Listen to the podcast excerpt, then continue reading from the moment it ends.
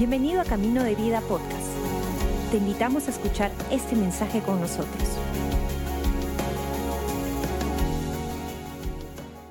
Hola iglesia, ¿cómo están? Gracias por conectarte el día de hoy. Qué buen tiempo hemos tenido en las alabanzas, también orando por las peticiones que has mandado durante este servicio. Vamos hoy día a entrar a lo que Dios nos tiene para enseñar en esta mañana. ¿Y qué les parece si antes de empezar oramos? Padre amado Dios, te pido de que tú puedas usar las palabras que has depositado en mi corazón y tu palabra para poder tocar nuestras vidas. Te pido Dios que sea la situación que estemos experimentando, lo que está en nuestra mente o corazón esta mañana, pueda encontrar descanso, pueda encontrar consuelo y podamos recordar de que tú estás en control. Tenemos la humildad de acercarnos y conocer más de ti. Hoy día sorpréndenos en el nombre de Jesús. Amén y amén. Si no he tenido la oportunidad de conocerte, mi nombre es Selmar y el título de este mensaje es el siguiente. Lecciones de un calabozo. Lecciones de un calabozo. Vamos a estar hablando un poco acerca de la historia de José. El hermano menor no fue el último hermano, pero el hermano casi último de la familia de Jacob. Ahora, quiero empezar este mensaje leyendo Proverbios 11, el versículo 2, y esta es una traducción de la versión amplificada en inglés, pero creo que grafica muy bien cuál fue la lección que José em, aprendió en la cárcel. Dice lo siguiente, Proverbios 11, versículo 2. Cuando orgullo viene a través de una actitud arrogante de autoimportancia, trae deshonra y vergüenza. Cuando los humildes que han sido formados a través de pruebas y han caminado en humildad con Dios, ellos traen sabiduría y sentido común. Me encanta esta versión porque grafica dos paralelos. Habla acerca del orgulloso y habla acerca del humilde. Y es algo que Dios me ha estado mostrando en los últimos días, en las últimas semanas. De hecho, estoy ya pocas semanas de casarme y si tú alguna vez has formado parte del proceso de planear una boda, hay muchas opiniones alrededor. Hay muchas ideas, hay muchas recomendaciones, hay muchas imposiciones y usualmente como seres humanos nos gusta vivir en independencia y autonomía. Pero últimamente Dios me ha estado mostrando y, de formas bien curiosas me ha estado mostrando estas dos palabras, orgullo y humildad. Ahora, ¿por qué me las ha estado mostrando? De hecho, aparte de lo que hago en la iglesia, una de las cosas que amo hacer es la fotografía. Y la fotografía a lo largo de todo el tiempo que he tomado fotos, más de 10 años, me ha permitido ser parte no solamente de utilizarlo como hobby, sino también fotografiar bodas en este caso. Entonces he participado de bastantes bodas, he visto qué funciona, qué no, qué cosas me gustaría, qué no.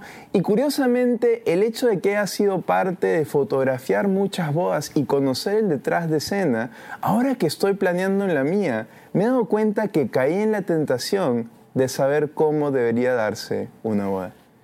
Y eso me llevó a que la gente que me ama, la gente que quiere caminar conmigo, que nos quiere ver feliz, yo menosprecie tal vez recomendaciones porque yo ya sé. ¿Te has encontrado en alguna situación en tu vida donde te encuentras diciéndole a personas que con la mejor intención quieren ayudarte y les dices, pero yo ya sé? Yo ya lo aprendí. Yo ya conozco. Yo ya lo he hecho. Nuestra cultura celebra independencia y autonomía. E independencia y autonomía esconde una verdad un poco más frontal, más amarga, que es la palabra orgullo. Nuestra actitud de creer que yo sé cómo hacer las cosas, de pensar que yo tengo la razón, de no necesitar ayuda o verme por encima de los demás, genera en nosotros independencia y autonomía. Tal vez estás escuchando este mensaje y dices, uy, este mensaje es para mi esposo. o este mensaje es para mi mamá, este mensaje es para mi papá. Te digo lo siguiente, este mensaje es para ti y para mí. ¿Por qué? Porque la Biblia nos dice, en Santiago 4, del 6 al 7, dice lo siguiente, Dios se opone a los orgullosos, pero da gracia a los humildes. Así que humíense delante de Dios, resistan al diablo y él huirá de ustedes. Ahora quiero enfocar este mensaje desde la perspectiva de José. José fue casi último de dos hermanos representados en las doce tribus de Israel. Y tenemos en Génesis 37 versículos 3 al 11, voy a parafrasearlo por tiempo, una situación interesante. Nos cuenta lo siguiente, que el padre de José lo amaba a él más que a todos sus hijos, porque lo había tenido en su vejez. Y le hizo una túnica de diferentes colores, es decir, el padre de Josué le dio algo que lo diferenciaba de sus demás hermanos. Y esto generó en sus hermanos envidia. Esto generó en sus hermanos celos, es decir, José le caía chincha a la familia. ¿Por qué? Porque su padre parecía que lo amaba más que los demás. La Biblia nos dice que no podían hablarle pacíficamente. Entonces ya tenían un anticuerpo con José, pero un José un día tuvo un sueño. Y en ese sueño le contó a sus hermanos lo que había soñado y les dice lo siguiente, Hermanos, soñé que estábamos en un campo y que mi manojo se levantaba por encima del de ustedes. Es decir, que yo estaba por encima del de ustedes y que ustedes se inclinaban ante mí. yo me imagino a José diciendo a sus hermanos, oye, qué buen sueño he tenido, ¿ah? Soñé que tú te inclinabas hacia mí. La respuesta obviamente de sus hermanos fue, oye, ¿tú reinarás sobre nosotros? ¿Tú señorarás sobre nosotros? Y la aborrecieron aún más. Segunda vez que lo aborrecían. Y no solamente fue eso.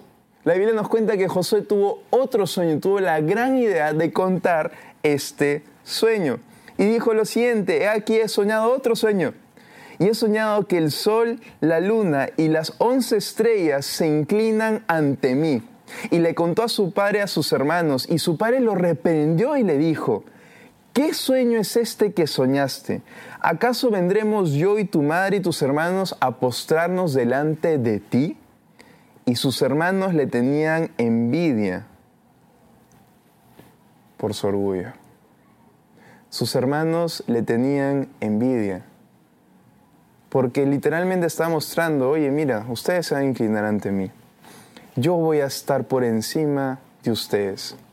Ahora, todo esto llevó a que José fuera abandonado por sus hermanos, a que José sea vendido como esclavo.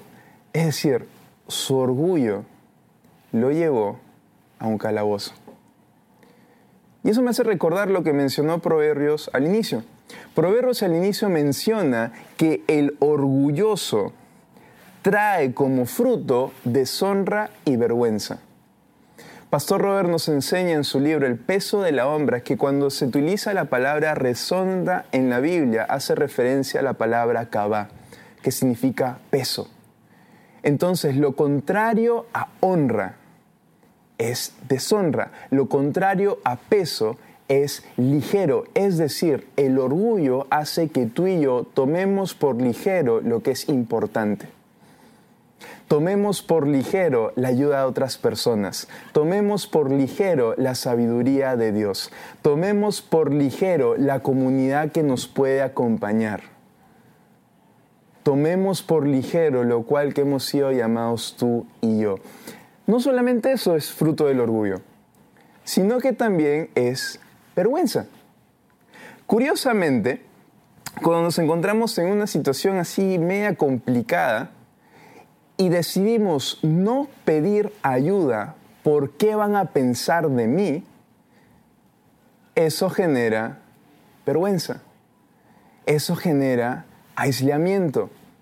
Me da bastante curiosidad cómo es el orgullo que genera en nosotros dos cosas, que aquello que era importante ya no lo consideremos importante y que eso nos lleve a sentir vergüenza y nos lleve a aislarnos. Estamos a puertas de empezar segunda temporada de grupos pequeños. Odiaría que, por orgullo, de decir, oye, yo necesito una comunidad, yo necesito personas en mi vida, yo ya sé, yo ya conozco, yo ya soy, te pierdas de experimentar comunidad. Y también odiaría lo contrario, que por vergüenza a mostrarte tal y como eres, con tus fortalezas y tus debilidades, te lleven a aislarte. También me he dado cuenta de lo siguiente, que a veces el orgullo no solamente evita una conexión con otros, sino evita una conexión con Dios. Me di cuenta en esta temporada de mi vida que ya no estaba teniendo tiempo intencional con Dios porque sabía que en intimidad con Dios Dios iba a confrontar mi orgullo. Porque la Biblia dice que Él rechaza al orgulloso, pero da gracia al humilde. Familia, el día de hoy quiero recordarte lo siguiente. La lección más grande que José tuvo en su temporada de calabozo fue darse cuenta de la verdad, que Dios rechaza al soberbio, pero da gracia al humilde. Y cuando José aprendió esto, dos capítulos más adelante, en el capítulo 39, ya había salido de la cárcel y dice que el Señor estaba con José y que José prosperó en la casa del egipcio, su amo. Es decir, José fue llevado a un proceso de humildad. Y este proceso de humildad no lo hundió, sino este proceso de humildad le mostró gracia en aquellos lugares donde él no era suficiente. Me he dado cuenta de lo siguiente, que gracia no es fruto de mérito, gracia es fruto de humildad. Y cuando tú y yo tenemos la humildad de conectarnos con otras personas y de conectarnos con Dios, podemos experimentar lo que termina diciendo Proverbios. Proverbios termina diciendo, el humilde trae como fruto sabiduría y sentido común. Y la Biblia nos dice también en Proverbios que temor de Dios es el inicio de sabiduría. Mi recordatorio para ti esta mañana es el siguiente. Mientras que nuestra cultura celebra autonomía e independencia, nuestro Dios celebra dependencia e humildad. Yo quiero ser una persona que depende al 100% de Dios, porque temor de Dios no es un miedo irracional. ¿A qué me va a hacer Dios? Temor de Dios es, no quiero dar el siguiente paso sin Dios en mi vida. Entonces mi invitación para ti el día de hoy es, si hay orgullo en tu vida, genial, todos lidiamos con eso.